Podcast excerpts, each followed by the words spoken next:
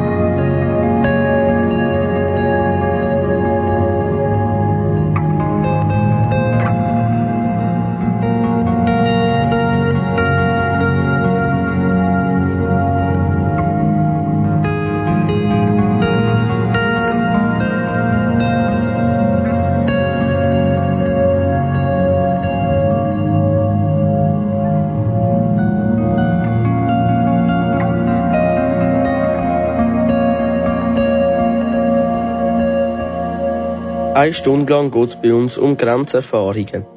Wieso setzen sich Menschen freiwillig extreme Situationen aus? Wir haben für euch nachgefragt. Zum Beispiel bei der Antonia Zemp. Sie schafft als Pflegefachfrau für Médecins Sans Frontières. Seit 1971 leistet Médecins Sans Frontières oder auch Ärzte ohne Grenzen medizinische Hilfe in Krisengebieten. Auch dann, wenn das eigene Leben in Gefahr ist. 1999 hat es für das mit dem Friedensnobelpreis die höchste internationale Anerkennung gegeben. Heute arbeiten fast 37.000 Menschen in rund 70 Ländern für die Organisation. Die meisten davon sind lokale Beschäftigte, also Einheimische, die vor Ort wichtige Aufgaben übernehmen. wieso bei dieser Arbeit kein Tag wie der andere ist und wieso so ein Einsatz sich lohnt, das gehört ihr von Antonia Zemp. Nach ihrem letzten Einsatz hat Carsten Nemitz sie in Söri getroffen. Kanal K. Antonia Zemp hat für die Hilfsorganisation Ärzte ohne Grenzen während des Krieges im Jemen gearbeitet. Zur Zeit der Ebola-Epidemie war sie in Sierra Leone. 2016 hat sie auf einem Rettungsschiff im Mittelmeer Flüchtlinge vor dem Ertrinken bewahrt. Antonia Zemp ist Pflegefachfrau im Notfallteam von Ärzte ohne Grenzen. Sie erzählt, was sie bewegt und warum sie sich für diesen Weg entschieden hat, statt in einem Spital in der Schweiz zu arbeiten. Ich habe schon relativ früh gemerkt, dass ich ähm, möchte ins Ausland arbeiten gehen. Ich habe ähm, schon, als ich Kind war, immer Prospekt von Ärzte ohne Grenzen bei meinen Eltern die gesehen und die Bilder angeschaut und habe, irgendwie, habe mich immer sehr dazu hingezogen gefühlt und habe das Gefühl gehabt, das wäre eigentlich so ein etwas. Ich glaube, das würde mich sehr reizen. Und habe dann äh, mich äh, darauf vorbereitet, darauf hingeschafft, habe es geschafft, um zu Ärzte ohne Grenzen zu kommen und dann nach dem ersten Einsatz, den ich gemacht habe, wo mir sehr, sehr gut gefallen hat und äh, wo mich sehr erfüllt hat, habe ich gemerkt, dass das gerade in dieser Lebensphase, wo ich jetzt bei dem Moment ähm, meine Erfüllung ist und dass ich äh, ja für den Moment gerade so möchte weitermachen und nicht in ein Spital in der Schweiz zurückgehen. Ihren ersten Einsatz mit Ärzte ohne Grenzen hatte Antonia Zemp 2013 im Jemen. Danach ist sie geblieben und war mittlerweile an acht Einsätzen beteiligt zuletzt von Juli bis November 2016 als medizinische Teamleiterin auf der Dignity First. Mit diesem Schiff rettet Ärzte ohne Grenzen Flüchtlinge im Mittelmeer. Antonia Zemp schildert, wie dort ein Arbeitstag von ihr aussah. Allgemein bei Projekten von Ärzte ohne Grenzen gibt es nicht einen Alltag, wo man wie kann voraussehen, sondern jeden Tag, wo man ein bisschen näher kommt, weil man weiß nie genau, äh, was passiert. Ähm, wir haben natürlich auch nie ganz genau gewusst, wenn dass wir wirklich eine Rettung machen. Wenn es dann aber so wie war, dass wir gewusst haben, dass wir müssen, äh, zu einem Gummibötchen hingehen, und die Menschen aufnehmen, um mit auf, äh, sicher auf Sizilien bringen, ist äh, so gegangen, dass wir zuerst unser eigenes kleines Rettungsbötchen ins Wasser gelassen haben und uns einmal diesen Menschen angenöchert haben. Wir haben äh, angefangen zu kommunizieren mit denen, angefangen zu beruhigen, natürlich erzählen, wer wir sind, was wir machen, weil auch sehr oft Angst war, da äh, war, weil sie nicht gewusst haben, wer wir sind, was wir machen, ob wir sie allenfalls zurück auf Libyen bringen. Ähm, haben dann, wenn das gut gegangen ist, Menschen zu uns aufs große Schiff genommen. Und dort ist es dann vor allem um die medizinische Betreuung gegangen. Also wir haben allen, zum Beispiel allen Menschen Temperatur gemessen und so einen medizinischen Check-up gemacht. Und natürlich Notfälle, die von Anfang an reingekommen sind, sofort betreut und dann nachher alle äh, gesundheitlichen Probleme von diesen Menschen angeschaut. Bis zu 500 Menschen auf 50 Metern Länge waren an Bord der Dignity First. Für Antonia Zemp hieß das Enge und Stress, medizinische Notfälle musste sie sofort versorgen. Auch den Flüchtlingen und ihren ganz persönlichen Geschichten ist sie nahegekommen und sie hat ihre eigenen Grenzen kennengelernt. Ich habe natürlich vor allem zu den Menschen, die ein gesundheitliches Problem hatten, sehr viel Kontakt gehabt, ähm, weil sie ins Spital gekommen sind und wir sie äh, dort betreut haben wir haben sehr, sehr viele Geschichten gehört, was alle, wieso, dass der Mensch äh, die Flucht gewagt hat, äh, wieso, dass er das Risiko auf sich genommen hat. Das sind immer ganz, ganz viele verschiedene individuelle Schicksale dahinter. Es ist zum Teil sehr ähm, tough gewesen, um das alles anzuhören. Ähm, ich versuche äh, immer eine, eine, gewisse Distanz auch zu wahren, weil ich äh, weiß, dass wenn ich mich zu fest darauf einlasse, ähm, könnte ich nicht mehr weiterarbeiten, weil es mich zu fest am Boden ziehen. Von vielen harten Schicksalen kann Antonia Zemp erzählen, aber sie erinnert sich auch an besonders schöne Momente. Also ganz, ganz schöne Momente sind immer gewesen, gerade jetzt auf dem letzten Einsatz auf dem Schiff, wenn die Menschen bei uns angekommen sind, manchmal ist es ein bisschen länger gegangen, manchmal ein bisschen weniger lang, wenn sie realisiert haben, dass sie jetzt in Sicherheit sind, dass sie gute Hände sind und dass sie werden äh, sicher an Land kommen, haben sie sehr oft angefangen singen und tanzen und klatschen und äh, das ist natürlich sind wunderschöne Momente gewesen, wenn man mit in dieser Menschenmenge hinein dürfen hat, äh, quasi mittanzen und die Freude mit denen teilen, äh, wo sie, ähm, wenn sie genug Kraft gehabt haben, können zeigen. Ihre Entscheidung für die Arbeit bei Ärzte ohne Grenzen hat Antonia Zemp nicht bereut. Im Gegenteil. Sie sagt, sie lebe dank ihrer Erfahrungen bei Notfalleinsätzen noch bewusster. Und dass sie jemand überzeugt, doch lieber in einem Spital in der Schweiz zu arbeiten, das kann Antonia Zemp sich im Moment kaum vorstellen. Es hat mich noch nie versucht, jemand zu überzeugen, um das nicht zu machen. Weil ich glaube, sobald ich anfange zu erzählen von meinen Einsätzen, die ich mache, von meiner Arbeit, merkt man, glaube dass ich äh, wirklich mit Herzblut dahinter bin, dass es eben im Moment genau das ist, was ich möchte machen. Ich finde meine, meine Erfüllung in dieser Arbeit und ich glaube, das springt dann wie so ein bisschen über und wir, wahrscheinlich merkt man dann auch, dass das gar keinen Sinn wir machen, zum, zum versuchen, mich davon abzubringen. Kein Wunder also, dass Antonia Zemp sich schon auf ihren nächsten Einsatz vorbereitet. Diesmal geht sie wieder in den Jemen. Wer wie Antonia Zemp bei Ärzte ohne Grenzen schaffen will, findet im Internet viel über gesuchte Berufsprofile, Bewerbungsvoraussetzungen und über das Auswahlverfahren. Teilnahme an einer Rekrutierungsveranstaltung bietet vertiefte Infos und persönliche Kontakt. Wieso Menschen dort gehen und sich für einen Einsatz im Feld interessieren und wie Ärzte ohne Grenzen passende Mitarbeiter findet, das gehört ihr hier in wenigen Minuten.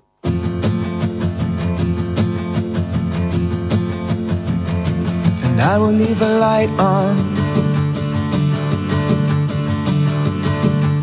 As long as there's a hope. A solitary candle.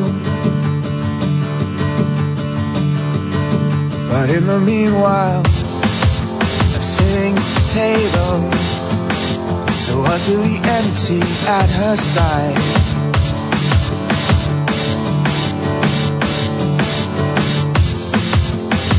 You like a secret, and I smile, but it's not quite true, and it's not quite you.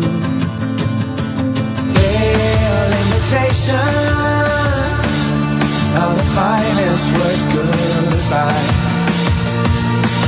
For I has lost desire, imitation of the one I left behind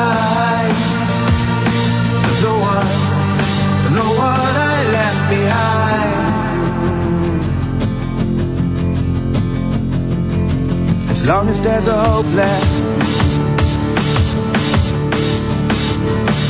If there's anybody home. Dad lives in the driveway. Is there anybody Tonight is so familiar. As long as I don't look too close. For the last, last time, I find myself wasted. Summer road, and I chase the ghost that I miss the most. Pale the finest words goodbye. For life as lost desire, imitation of the one I left behind. The one,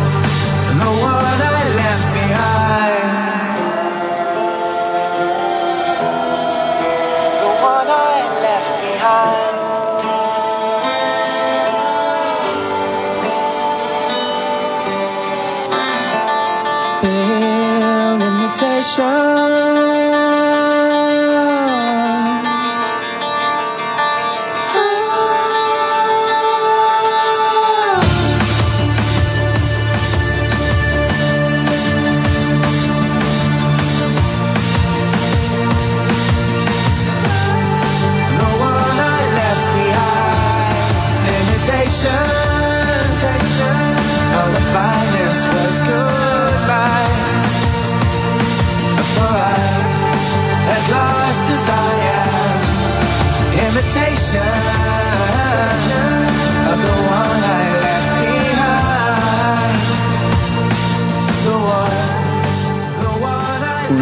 Format 0, Sendung mit Tiefgang auf Kanal K. Menschen, die extreme Situationen erleben und was sie dazu bringt, sich solchen Situationen auszusetzen, das ist heute unser Thema. Rund 1000 Mitarbeiter schickt Ärzte ohne Grenzen jährlich in Feldeinsatz. Für fast ein Drittel davon ist es der erste. Bei einer Rekrutierungsveranstaltung im Unispital Zürich hat sich der Carsten Nemitz unter den Teilnehmenden umgelost. Wieso interessieren Sie sich für die Arbeit bei Ärzte ohne Grenzen? Man hört sehr viel von Médecins Sans Frontières und es interessiert mich einfach, ja, was sie genau machen, so einen genaueren Einblick zu bekommen.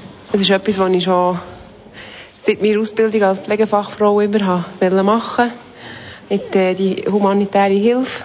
Also ich finde es mega spannende Arbeit, etwas mega abwechslungsreich und ich ziehe es in Betracht für die Zukunft. Verantwortung zu übernehmen. Jetzt, wo ich mein Leben erfolgreich gemeistert habe, auch Verantwortung zu übernehmen in einem größeren Rahmen. Schauen, was die machen und äh, eventuell gibt es was zu tun. Also ich habe bis jetzt einen Job gemacht, der nicht sehr sinnvoll, also wo ich den Sinn nicht so gesehen habe. Und darum bin ich jetzt mal da. Ich war schon ein paar Mal in Afrika. Gewesen. Bin erfahren in der Pflege. Und ähm, ja, fühle mich dort einfach fühle mich verbunden mit diesen Menschen dort. So vielfältig die Motive sind, sich über die Arbeit bei Ärzte ohne Grenzen zu informieren, so verschieden sind auch die Wege, die zu einem ersten Kontakt mit der Hilfsorganisation führen. Jana Groh ist am Hauptsitz in Genf für das Personalmarketing zuständig. Sie weiß, dass ein Weg besonders häufig vorkommt. Oft ist meine Erfahrung, dass ähm, Menschen von Freunden gehört haben, die mit Médecins Sans Frontières äh, unterwegs waren und ähm, denen das so gut gefallen hat, ähm, dass sie dieses Engagement und diesen Enthusiasmus rübergebracht haben und äh, die Leute sich daraufhin auch beworben haben. Jana Groh sorgt dafür, dass Ärzte ohne Grenzen unter vielen Bewerbern die passenden Mitarbeiter für fordernde Einsätze im Feld findet. Gebraucht werden Ärzte, Apotheker und Pflegepersonal, ebenso wie Administratoren und Finanzfachleute. Gefragt sind aber insbesondere Logistiker. Dazu gehören alle Berufsgruppen, die konkrete technische Probleme lösen können. Jana Groh legt im Auswahlverfahren Wert darauf, den ganzen Menschen kennenzulernen. Ein möglichst breites Fachwissen ist wichtig, hinzukommen sollten aber weitere persönliche Qualitäten. Ich denke, an erster Stelle steht da das humanitäre Engagement oder Interesse, wirklich für eine NGO wie MSF zu arbeiten. Ähm, aber natürlich sollte man auch flexibel sein. Der Kontext kann sich schnell verändern. Ähm, man ist in einem sehr multikulturellen Setting. Also das Interesse, die Offenheit und die Flexibilität in einem solchen Kontext zu arbeiten, ist sicher gut. Ähm, der Umgang mit Stress und das, äh, das Teamworking würde ich auch noch als äh, wirkliche Schlüsselqualifikationen nennen. Wer das mehrstufige Auswahlverfahren erfolgreich absolviert hat, ist in dem Pool von Einsatzkräften und bekommt einen Karrieremanager an die Seite gestellt. Sobald eine passende Position zu besetzen ist, findet ein Gespräch statt, in dem geklärt wird, ob der Kandidat die konkrete Aufgabe übernehmen kann. Vor dem Einsatz steht dann noch ein intensives zweiwöchiges Training in Genf. Erst danach beginnt die Arbeit im Feld. Sie bringt ungewohnte Herausforderungen und neue Erfahrungen mit sich. Es gibt immer mal wieder Fälle, wo ähm, Menschen uns sagen, wie schwierig es ist, äh, so fern von der Familie zu sein. Es gibt aber natürlich auch Projekte, wo ähm, alle abends äh, Skype oder Facebook benutzen, um in Kontakt zu sein. Und trotzdem gibt es natürlich auch Projekte, wo solche ähm, Verbindungen gar nicht möglich sind und man dann ähm, mit den Leuten vor Ort ähm, auskommen muss. Und das kann für manche sehr bereichernd sein und für manche eben auch eine große Einbuße, dass man sehr wenig Privatsphäre hat und eben privates Leben und Arbeitsleben schwierig zu trennen sind. Wer in einem Einsatz an die eigenen Grenzen kommt, kann jederzeit in die Schweiz zurückkehren, betont Jana Groh. Wir halten niemanden vor Ort, wer nicht bleiben möchte. Jeder hat natürlich die, die, die Freiheit zu sagen und auch zu spüren, hier sind meine Limits, ich kann jetzt nicht mehr. Dann wird äh, das besprochen und dann wird man zurückgesendet. Das ist, äh, das kommt vor und das gehört dazu. Mindestens sechs Monate dauert der erste Einsatz, häufig bis zu einem Jahr. Viele Mitarbeiter bleiben und gehen danach weiter ihren Weg mit Ärzte ohne Grenzen. Wir sind sehr daran interessiert, äh, langfristig auch die Leute an, an uns zu binden oder mit uns, die mit uns arbeiten zu wollen. Und es gibt in der Tat viele Entwicklungsmöglichkeiten, weil natürlich jedes Projekt ein ganz anderer Kontext ist. Für den Einstieg ist es übrigens nie zu spät, denn eine Altersgrenze gibt es nicht. Gerade wenn die Kinder groß sind, das Geld genügt und die Suche nach Sinn wichtiger wird, bringen manche Menschen ihren Erfahrungsschatz gerne bei Ärzte ohne Grenzen ein. Kanal K. Schaffen bei Ärzte ohne Grenzen, das heißt, die eigenen Grenzen zu spüren und auch darüber hinaus zu wachsen. Über die letzte Grenze müssen wir alle am Ende vom Leben gehen. Die Grenze zum Tod. Was bedeutet es aber, wenn ein Mensch den Zeitpunkt von seinem Tod selber bestimmen will? Zum Beispiel mit der Hilfe von der Sterbehilfe Exit. Unter welchen Voraussetzungen ist das in der Schweiz überhaupt möglich? Dazu gehört ein Gespräch mit einem Freitodbegleiter.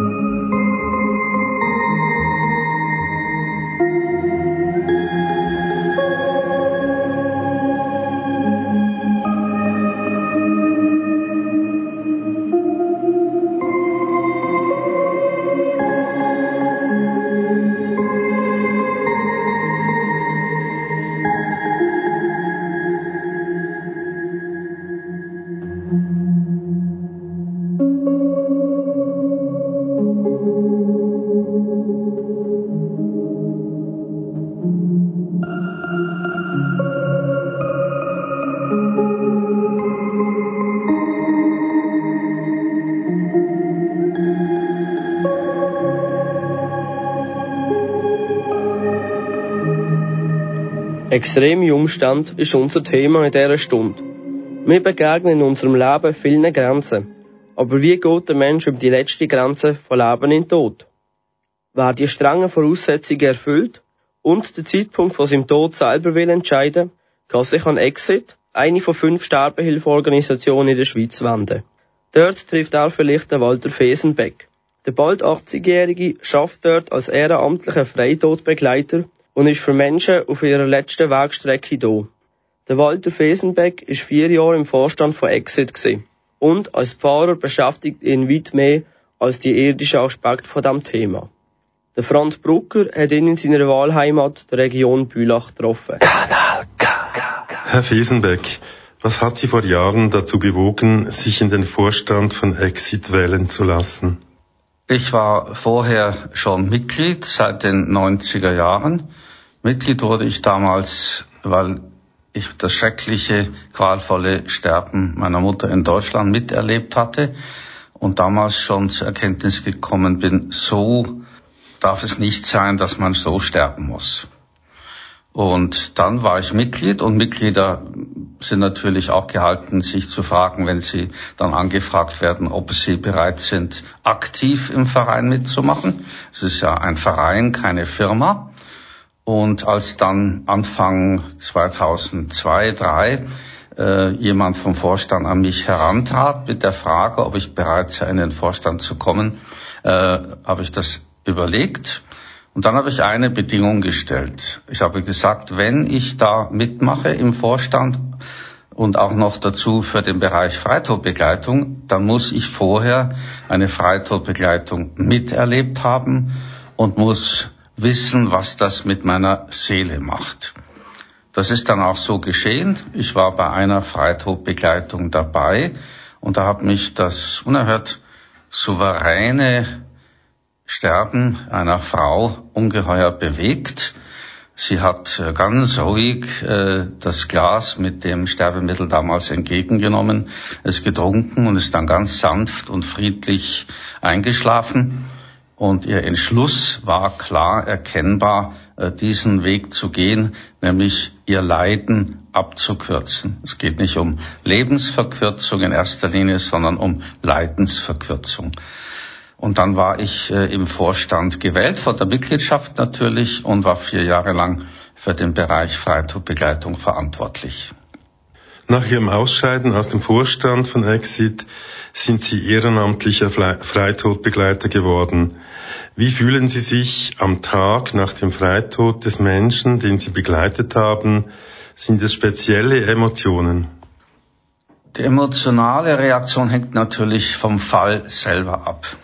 Wenn es ein relativ junger Mensch ist, der diesen Weg gehen will, bewegt einen das natürlich noch mehr oder wenn das familiäre Umfeld äh, emotional sehr aufgewühlt ist, dann bewegt einen das auch sehr. Aber im Vordergrund steht bei der Begleitung natürlich zunächst mal die Professionalität, alles richtig zu machen, zu Beginn sich zu überzeugen, dass der Sterbewillig tatsächlich noch urteilsfähig ist, dass da gar keine Zweifel entstehen können, äh, sich um die anwesenden Angehörigen zu kümmern, äh, mit dem Freitodwilligen auch immer im Gespräch zu bleiben, den Kontakt nicht abreißen zu lassen und ein sehr offenes Ohr dafür zu haben, ob Untertöne bei ihm da sind, dass er vielleicht zweifelt an seinem Entschluss. Denn nur wenn der Entschluss ganz klar ist, dann frage ich ihn ein letztes Mal, wollen Sie wirklich heute diesen Weg gehen? Wenn ich Ihnen jetzt das Glas mit dem Sterbemittel in die Hand gebe, dann gibt es, wenn Sie es getrunken haben, keinen Weg mehr zurück. In dem Moment ist Ihr Leben praktisch abgeschlossen. Und das muss ich natürlich jeweils genau erforschen, genau nachfragen äh, um ein Gespür dafür zu haben, ja, dieser Mensch will jetzt wirklich diesen Weg gehen. Herr Wessenbeck, sehen Sie eine Verbindung zwischen Ihrer früheren Tätigkeit als Pfarrer und der Freitodbegleitung? Ich bin natürlich früher äh, immer wieder auch an Sterbebetten gestanden, habe kranke Gemeindeglieder im Spital auch besucht und habe also diesen Bereich des Sterbens eigentlich vom Anfang an meines Berufes schon kennengelernt. Insofern ist die Situation dann natürlich qualitativ eine andere, aber sonst äh, von den Umständen her eben, dass da gestorben wird, früher oder später ist es sehr ähnlich. Vor ein paar Jahren haben Sie in einer Fernsehdiskussion gesagt, dass es Menschen sind, die selbstbewusst gelebt haben, die später diesen Weg mit Exit gehen. Wie kann man sich diesen Zusammenhang vorstellen? Es ist natürlich so, man muss sich bewusst sein, die Leute, die diesen Weg gehen, das ist eine kleine Minderheit. In der Schweiz sterben jedes Jahr etwa so 64, 65.000 Menschen. Den Freitodweg in der Schweiz bei den fünf verschiedenen Vereinen, den gehen etwa zwei Prozent aller Sterbefälle. Es ist also immer eine Minderheit.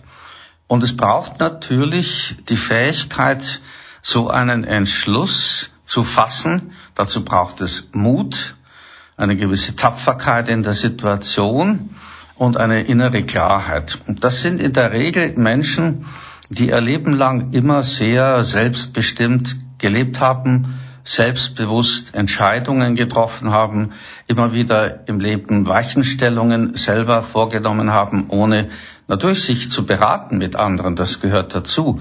Aber der Entschluss selber fiel dann im Leben immer selbstbewusst und dann auch beim Sterben. Da ist der Zusammenhang.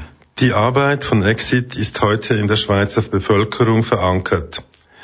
Woher rührt es Ihrer Ansicht nach, dass in der Schweiz eine Mehrheit der Sterbehilfe in Form von Freitodbegleitung positiv gegenübersteht? Das ist nicht unbedingt eine Selbstverständlichkeit.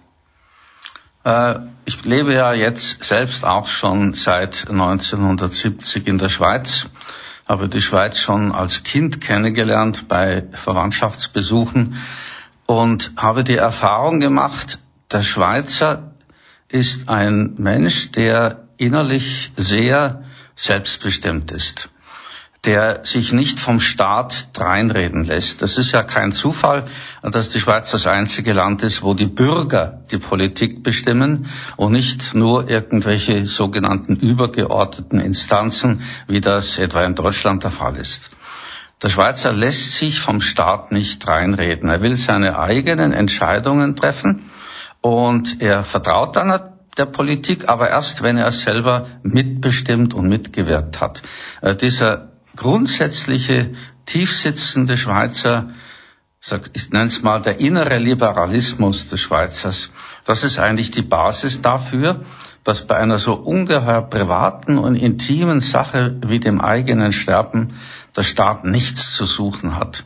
Ich erinnere mich, dass zwei ganz unterschiedliche Bundesräte, die mit dem Thema zu tun hatten, links und rechts, Christoph Blocher und äh, Simone Sommaruga, dass beide, als das Thema da war, auch sich geäußert haben in dieser Richtung. Der Staat hat in dieser letzten Stunde des Menschen nichts zu suchen.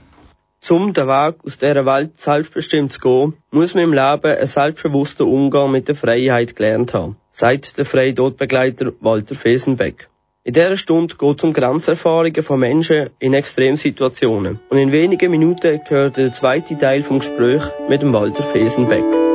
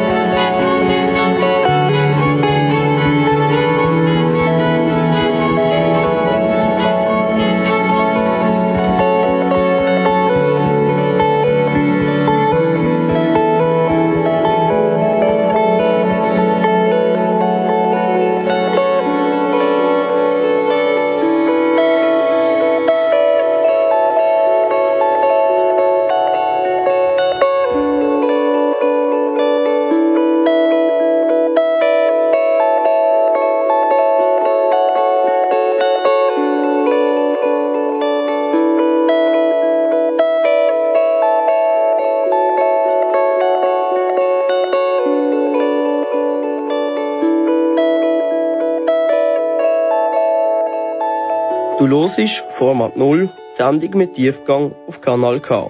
Von Grenzerfahrungen handelt unser heutiger Themenschwerpunkt. Und um die letzte Grenze geht es im Gespräch zwischen Franz Brucker und dem Freidotbegleiter Walter Fesenbeck. Er ist überzeugt, ein selbstbewusster, tatkräftiger Mensch gestaltet sein Ende so, wie er vorher gelebt hat. Kanal K. Es gibt auch Freitodbegleitungen, die nicht ganz unumstritten sind. Ich spreche zum Beispiel von psychisch Erkrankten. Können Sie uns dazu die Haltung von Exit genauer ausführen? Das gibt es äh, erst seit etwa 2002 oder 2001, dass auch Menschen mit psychischen Störungen das Recht haben, eine Freitodbegleitung zu erhalten. Äh, das ist eine ganz kleine Gruppe von den sagen wir, 1200 Menschen pro Jahr, die nicht nur bei Exit, sondern auch bei den anderen Vereinen begleitet werden. Äh, davon sind es zwischen 0 und 10 Maximum. Meistens äh, sind es so um drei, vier herum. Und diese Menschen, die müssen ein sehr langwieriges Prozedere durchstehen, bevor das überhaupt möglich ist. Sie müssen erstmal natürlich Ihre äh, Zeugnisse von Ihrem eigenen Psychiater beibringen und dann werden Sie zwei verschiedenen Psychiatern von Exit zugewiesen, die noch einmal mit Ihnen in einem mehrmonatigen Konsultationsprozess herauszufinden versuchen, ob hier wirklich äh, ein Freitod möglich ist. Das Bundesgericht hat ja mal selbst gesagt im Jahr 2006 in einem wegweisenden Urteil, dass ein psychisches Leiden genauso wie ein körperliches Leiden das Recht auf den eigenen Tod äh, konstituiert. Das heißt also, die höchstrichterliche Rechtsprechung in der Schweiz hat das auch festgestellt. Auch Menschen kommen auch nach einem langjährigen äh, intensiven psychischen Leiden äh, zu dem Schluss, diesen Weg gehen zu wollen. Und wenn dann abgeklärt ist, ob dass sie wirklich urteilsfähig sind, auch als Menschen mit psychischen Störungen, dass der Freitod wohl erwogen ist, dass er konstant ist und dass vor allem auch kein Einfluss von dritter Seite vorhanden ist, dann haben diese Menschen auch das Recht, diesen Weg zu gehen. Sodann gab es vor einigen Jahren einige Aufregung, weil Exit offen aussprach, in Zukunft auch alte, multimorbide Menschen ohne Krankheit mit tödlichem Verlauf in den Tod zu begleiten. Also die aktuelle Situation ist die, es muss ein Leiden vorliegen, äh, das ärztlich festgestellt worden ist. Eben ein psychisches Leiden, ein körperliches Leiden, das eventuell sogar selbst zum Tode führen würde, wo man also nur den Leidensweg abkürzt. Aber es sind immer von Anfang an ein Drittel aller Menschen, die bei Exit gestorben sind, sind Menschen gewesen, äh, die nicht tödlich erkrankt waren, sondern bei denen eine Fülle von Einzelleiden, zum Beispiel das Gehör lässt total nach, das Augenlicht lässt total nach, also Kommunikation mit anderen Menschen ist sehr eingeschränkt. Die Mobilität geht zurück. Man schafft es gerade noch mit Krücken vom Bett zum WC und zurück. Man ist auch an die Wohnung gefesselt, ist vielleicht sogar noch etwas vereinsamt. Äh, man wacht jeden Morgen in den eigenen Exkrementen auf äh, und dann muss jemand kommen und einen säubern. Und da gibt es Menschen, die sagen, nein, so in diesem Zustand von Sichtum will ich nicht auf den Tod warten. Und wenn es noch zehn Jahre sind, da will ich vorher meinen letzten Weg in Würde gehen und mein Leben abschließen. Was würden Sie sagen, was geht in einem Menschen vor, der zum Lebensende hin vor der Entscheidung steht, Palliativcare oder Freitod? Es gibt ja verschiedene Optionen. Sie haben jetzt gerade zwei genannt. Man kann sich äh, dazu entscheiden, in eine Palliativabteilung eines Spitals sich einweisen zu lassen. Und dort wird man unerhört professionell begleitet. Äh, das ist dann ja auch nicht so, dass man die Leute versucht zum Tod hinzubringen, sondern ihnen das Sterben, das wirklich bevorsteht, zu erleichtern. Das ist der eine Weg. Aber da gibt es sogar aus diesem Patientenbereich Menschen, die sagen, das habe ich jetzt ein paar äh, Monate oder vielleicht ein, zwei Jahre hinter mir. Ich will diesen Weg abkürzen. Ich will nicht länger äh, da liegen und praktisch nur auf den Tod zu warten. Äh, ich will dem Tod entschlossen entgegengehen. Äh, die beiden Optionen sind ja so, ich habe vorhin die Zahl genannt, dass nur ein ganz kleiner Prozentsatz äh, aus einer Palliativeinrichtung dann heraus sagt, jetzt will ich sterben oder jemand, der im Spital liegt und auch schon länger gepflegt worden ist, äh, so jemand entscheidet sich dann dafür, äh, diesen Weg zu gehen, weil er das Gefühl hat, es gibt ja ohnehin am Ende den Tod und dann kann ich mir den auch äh, wie einen guten, fast schon vertrauten Freund heranholen. Kanal. Wie auch immer ihr persönlich zur Exit steht. Ein gelebtes Leben mit vielen Erfahrungen macht den Abschied wahrscheinlich einfacher. Brüche gehören zum Leben. Und wir machen jetzt einen harten Schnitt. Wir reden über Sport. Für viele gehört auch zum Leben einfach dazu. Aber was treibt den Mensch an, vom tiefsten zum höchsten Punkt der Schweiz zu gehen? Welche Erfahrungen den Weg parat halten, das gehört ihr nach dem nächsten Song.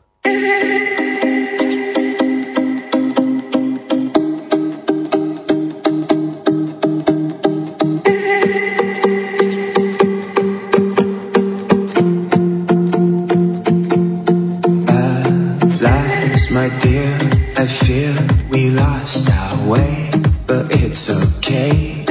We'll make it back when the time arrives. And if you close the door, just leave a crack. I know you know we'll make it back when the time arrives. No, I'll be by your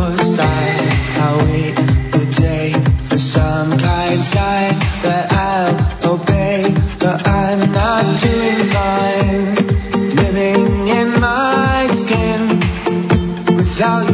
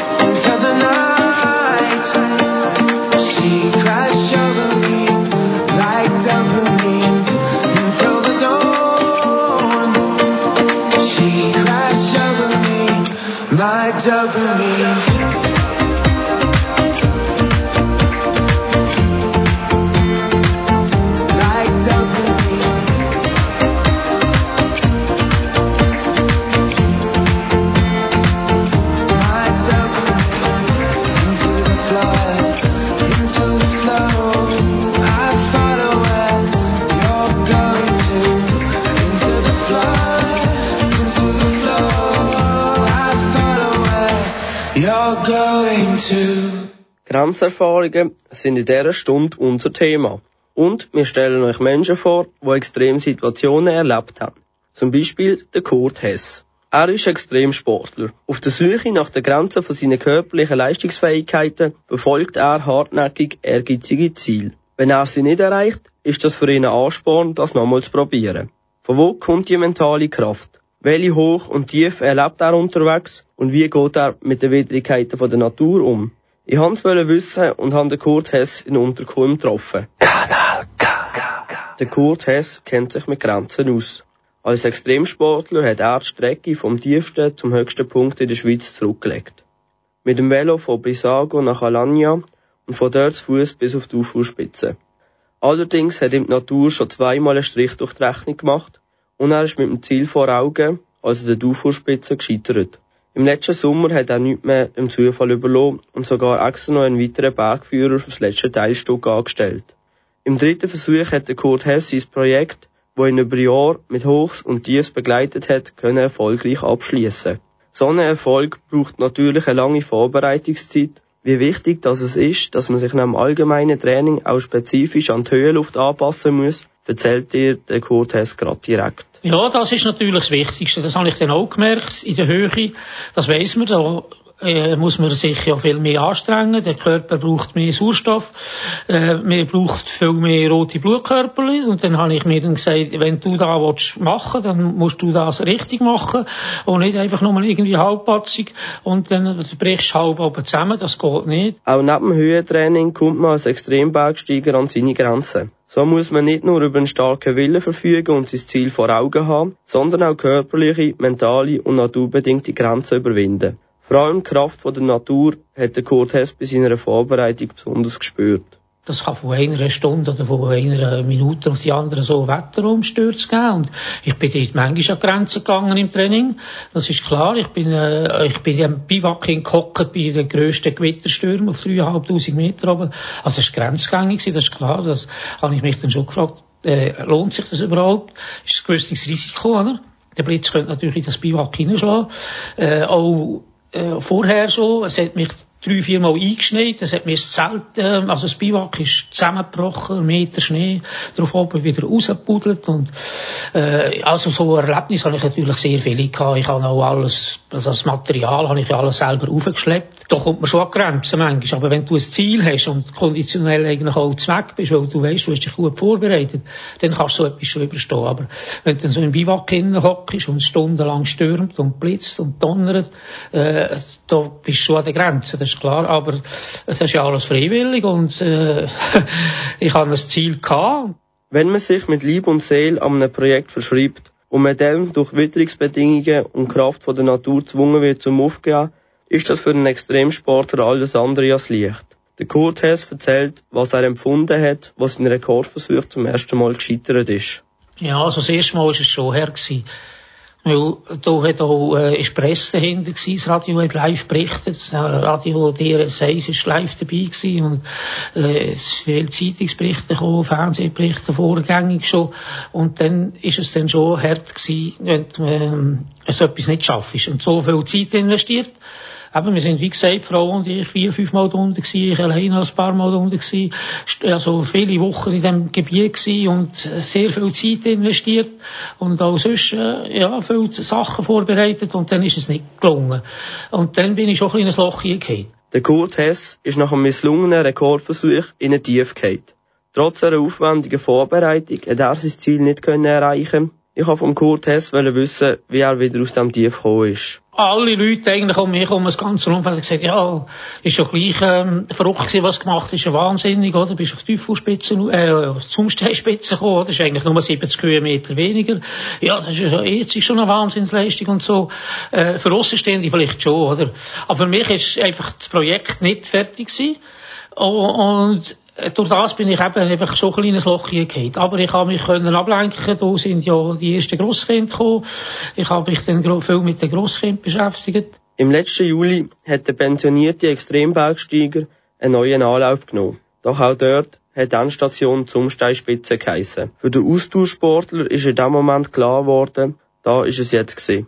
Doch irgendwie hat ihn sein Vorhaben einfach nicht losgelassen. Und er hat sich noch einmal für den dritten Versuch können motivieren Also eigentlich habe ich ja gesagt, ich mache es nicht mehr. Ich bin heimgegangen, wir sind abgereist. Meine Frau ist ja ist dabei gewesen, oder, bei dem Rekordversuch. Sie hat mich begleitet mit dem Auto, also äh, auf der Velostrecke von Brisago bis auf Alania hinten.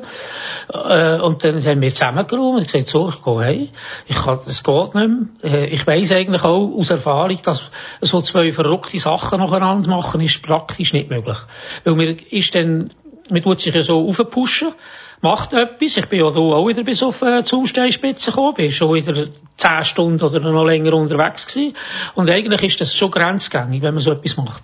Äh, der Körper ist dann einfach so ausgelaugt und ist kaputt, dass man eigentlich dann nicht mehr äh, ein zweites Mal machen kann. Ich bin heimgegangen, äh, bin wieder trainieren, am nächsten Tag schon wieder. Es ist mir durch den Kopf und dachte, jetzt hättest du eigentlich die Zeit, äh, bist schon pensioniert. Doch, ich gehe nochmal runter, ich packe nochmal.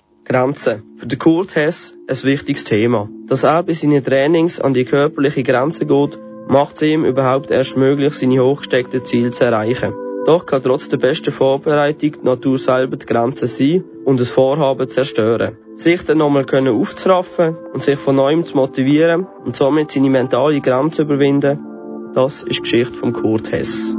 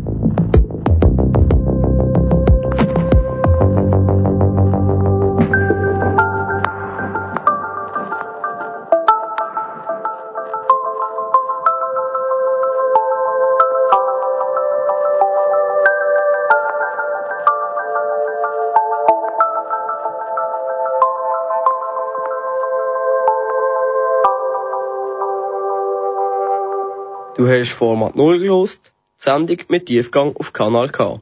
Und das ist eine Stunde voll Geschichten von Menschen, die Grenzen überwunden haben. Extreme Umstände treiben sie an, weiter zu gehen als andere. Bis an den höchsten Punkt der Schweiz, auf ein Rettungsschiff im Mittelmeer oder am Sterbebett von einem Fremden. So unterschiedlich wie die Geschichten sind, eine Gemeinsamkeit ist uns aufgefallen. Wir sind bei unseren Gesprächen nur ausgeglichenen, zufriedenen und vielleicht sogar glücklichen Menschen begegnet. Dazu passt der Satz, den ich letzte gehört habe. Leben beginnt da, wo wir unsere Komfortzone verlassen. Also, lebt los. Am Mikrofon für euch in der letzten Stunde, der Luca Frabotta.